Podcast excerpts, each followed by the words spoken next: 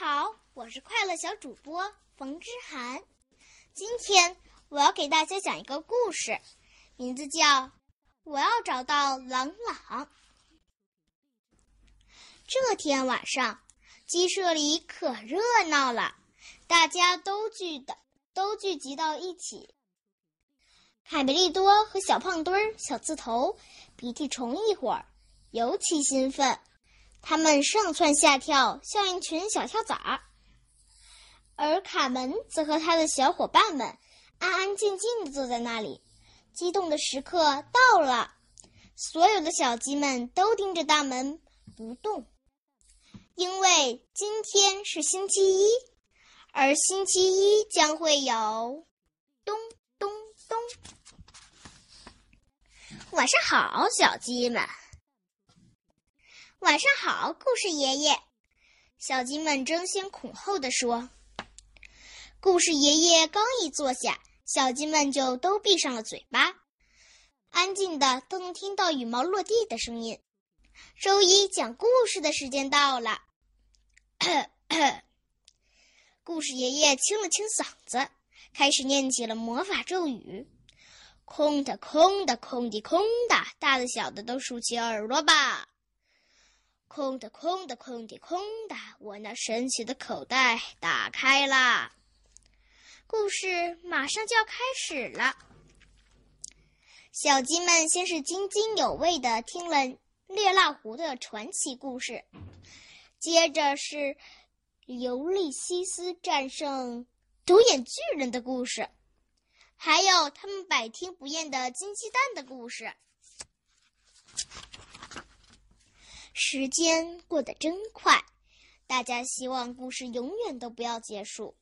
但是，空的，空的，空的，空的，我那神奇的口袋关上了。今晚就到这儿吧。啊，这么快！小鸡们抗议道。卡门和卡梅利多赶紧跑上前，给你，这是我们画的画。谢谢我的孩子，故事爷爷非常感动。现在我还得赶到山顶上的鸡舍去讲故事呢。再见了，故事爷爷。下周一见，一定要再来呀！海梅利多喊道。小鸡们正准备乖乖回窝睡觉。嗨，看，故事爷爷忘带他的口袋了。卡门喊道：“你在吃什么呢，贝里奥？”卡梅利多问道。“嗯嗯。”贝里奥嘴里塞得满满的。奶酪，口袋里的实在是太诱人了，我忍不住。苍白的月光下，故事爷爷迈着沉重的脚步缓慢地走着。他停下来喘口气，关节咔咔作响。他已经快走不动了，我真是越来越老了，他悲叹道。我承受不了鸡舍间的奔波了，我已经筋疲力尽。他有了个悲观的念头：如果我不在了，谁来给孩子们讲故事？卡梅利多。卡门和贝里奥赶紧带着奶酪口袋追了出去。他应该走的不远。嘘，你们听，好像是哭泣声。凯梅利多惊讶地说：“真不敢相信，是故事爷爷在哭啊！”哦，不至于吧？贝里奥说：“就为了块奶酪吗？”哦，是你们呀！故事爷爷用衣袖擦了擦眼泪。你怎么啦？卡门不安的问道。孩子们，我老了，太老了，快要去天堂见故事家族的祖先的时候了。呜呜呜！我实在太笨了，到现在还没有找到继承人。故事爷爷嚎啕大哭起来。突然，一股强大的气流从井底喷出来。现在是哭的时候吧？哦，是您吗？伊索叔叔。故事爷爷喊道：“别害怕，孩子们，这是我的叔叔，他是最著名的故事大王。好多我讲过的寓言故事都是他，都是伊索叔叔传给我的。”你说什么来着，我的孩子？你一直没有找到继承者？鬼魂用低沉的声音问道：“这可太糟糕了！回答我，你还记得那个能让你找到继承者的预言吗？你的继承者叫朗朗，你会发现他睡在叶子上，你必须跟着箭头去找他。我跟随过很多箭头。”找了很多地方，树林、乡村、山谷、叔叔，但我从来没有找到那个睡在叶子上的神秘的朗朗。时间越来越紧迫了，我的侄子。如果你在三天内没有找到继承者，我们的故事将会被遗忘。还剩下三天的时间来完成这项工作。三天，我的侄子，你听清了吗？三天就三天，我愿意全身心的来学这讲故事这些故事，真的，我太喜欢讲故事了。凯梅利多建议道：“唉，我的孩子，预言是明确的，一定要找到那个朗朗来继承我。朗朗，我认识十几个呢。”卡门突然喊道。我们一起来帮你找吧。说干就干，天一亮，大家就上路了。故事爷爷再也没有力气走路了，只能由贝里奥一路背着，跟着箭头走。卡门提议道：“箭头在哪儿？”贝里奥边找边说。能告诉我你讲的那些故事都是从哪儿来的吗？海梅利多问。当然有一些是我想象出来的。他在背上的故事爷爷咯咯笑着。绝大多数故事是继承来的，从最早的时候起，他们便由故事家族一代代传下来。这可真是一笔财富呀！他们首先来到了长长耳朵朗朗家，他是著名的短跑运动健将，因为耳朵长跑得快，人们便给他起了一个绰号，叫“箭头”。啊，你们是谁？看样子你们好像是要对我说什么事情。刚才说你们什么来着？野兔朗朗语速飞快，朗朗是我们呀。卡门和卡梅利多，卡梅利多向他解释了一大早来访的目的。成为说书的，野兔喊道：“太好了，而且我会学得很快，速度是我的专长。我们现在开始干什么？”但是结果，野兔朗朗根本记不住。哪怕一个故事，就算重复很多次也不行。等一下，等一下，我要这样才能记住。我保证，看，为了不忘记，我把耳朵打个结。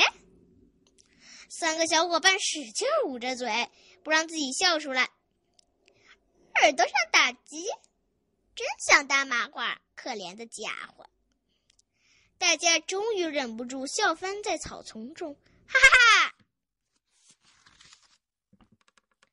显然，野兔朗朗不是预言中说的那个朗朗。别泄气，卡门说：“我们再去找别的朗朗。”朋友们，你们这就要走了吗？真遗憾，我们玩的多开心哦！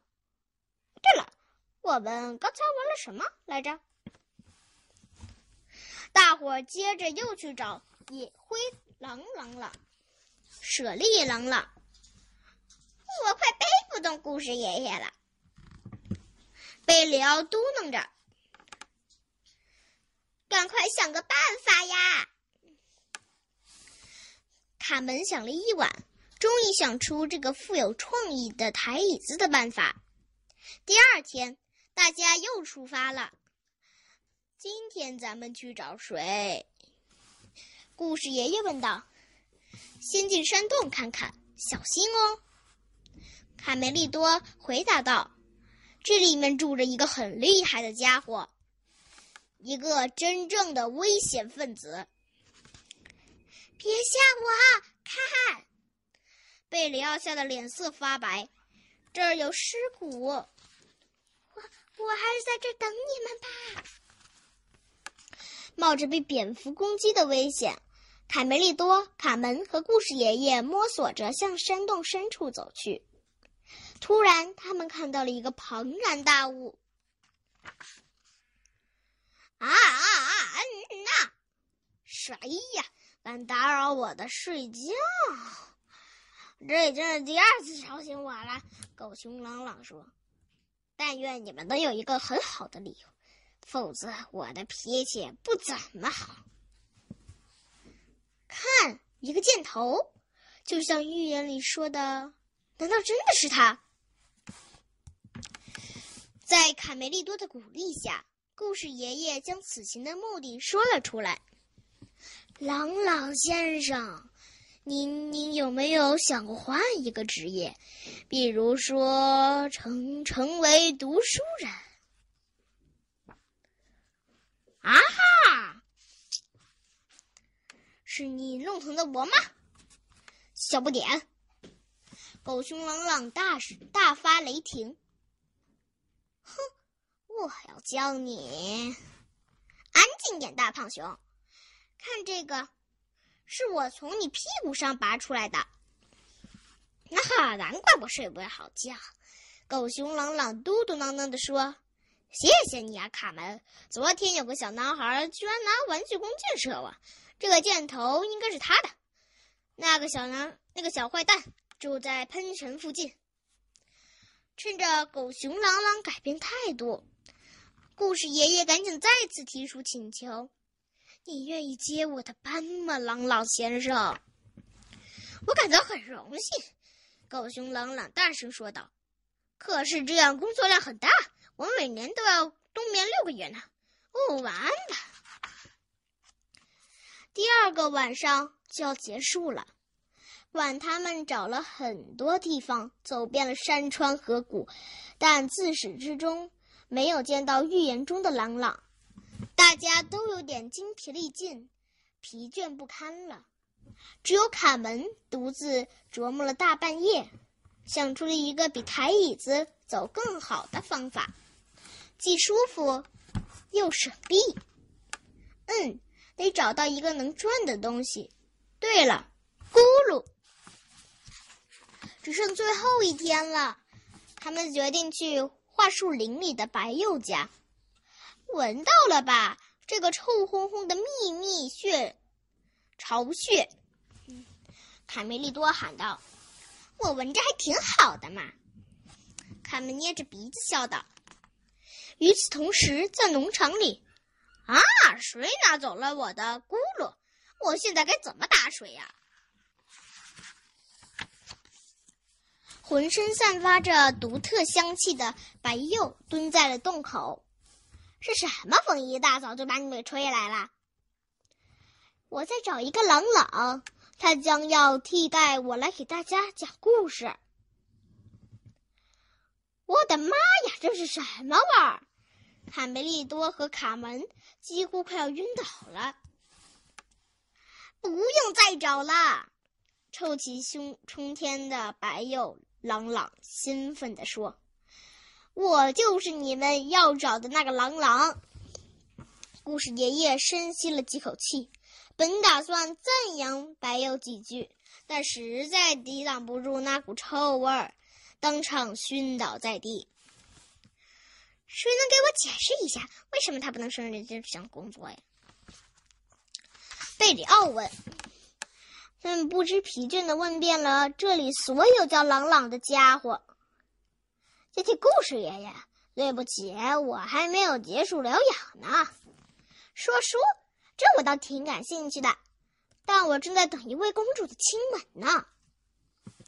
你怎么敢对像我这么正直的獾提出这样的问题？嗨，请问，忙着呢。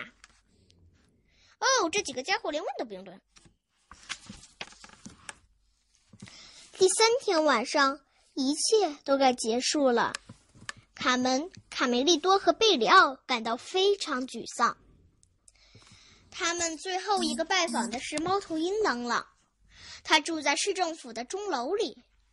嗨，漂亮的猫头鹰也不是他们要找的朗朗。故事爷爷坐着沉默无语。太失败了，他即将要去另一个世界了。故事家族的财富要失传了。突然，卡梅利多惊奇的发现，看那里，一支箭钉在木窗上，一个箭头。兄弟们，看好了！卡门喊道：“我认出来了，这支箭和上回射中狗熊朗朗屁股的那只是一样的，好兆头。”卡梅利多说：“跟我来。”贝里奥，过来帮帮我们！小鸡们大声喊：“以小鸡的名义担保！”卡门喊道：“我敢打赌，这就是那个狗熊朗朗提到的小坏蛋。你们知道吗？他正睡在人们称为纸的叶子上啊！没有时间再胡乱猜测了。”他们跑进屋子。请问，卡梅利多问道：“你叫什么名字？”小男孩被吵醒了，很惊奇的看着这几位到访者。嗯，朗朗。男孩回答道：“你喜欢讲故事吗，我的小朗朗？”故事爷爷紧张的心砰砰直跳。哦，是啊，非常喜欢，特别是关于小动物的故事。小男孩开朗的说：“哈哈，幸亏你们把我叫醒。”我在写检讨时睡着了，我要写一百遍。我再也不在教室里学狗熊叫逗同学们笑了。还有更紧急的事情，故事爷爷说：“我的小朗朗，你愿不愿意成为故事的继承者？”哦，我不知道是不是能够。很简单，我会给你讲许多故事，你都要牢记在心。我愿意试试。故事爷爷太激动了，高兴的看着眼前这位继承者。他清了清嗓子：“空的，空的，空的，空的，大的小的都竖起耳朵吧！空的，空的，空的，空的，我那神奇的口袋打开了，故事就从这里开始吧。”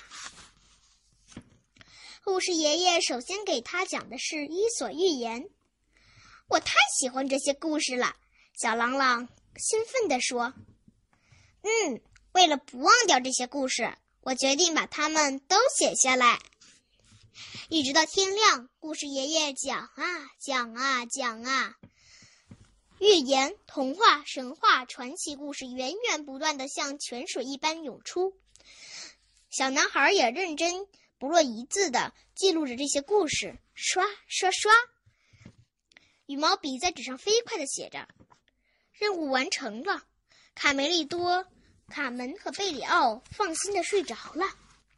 一个月以后，让小鸡们激动的时间又到了，他们全都紧盯着大门。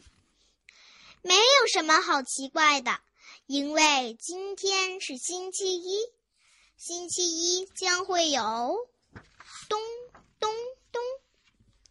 晚上好，朋友们。今天的晚会，首先我要给大家讲一个斗智的故事。在森林里有一个歌唱家，他酷爱吃奶酪。这就是乌鸦与狐狸。谢谢大家，我的故事讲完了。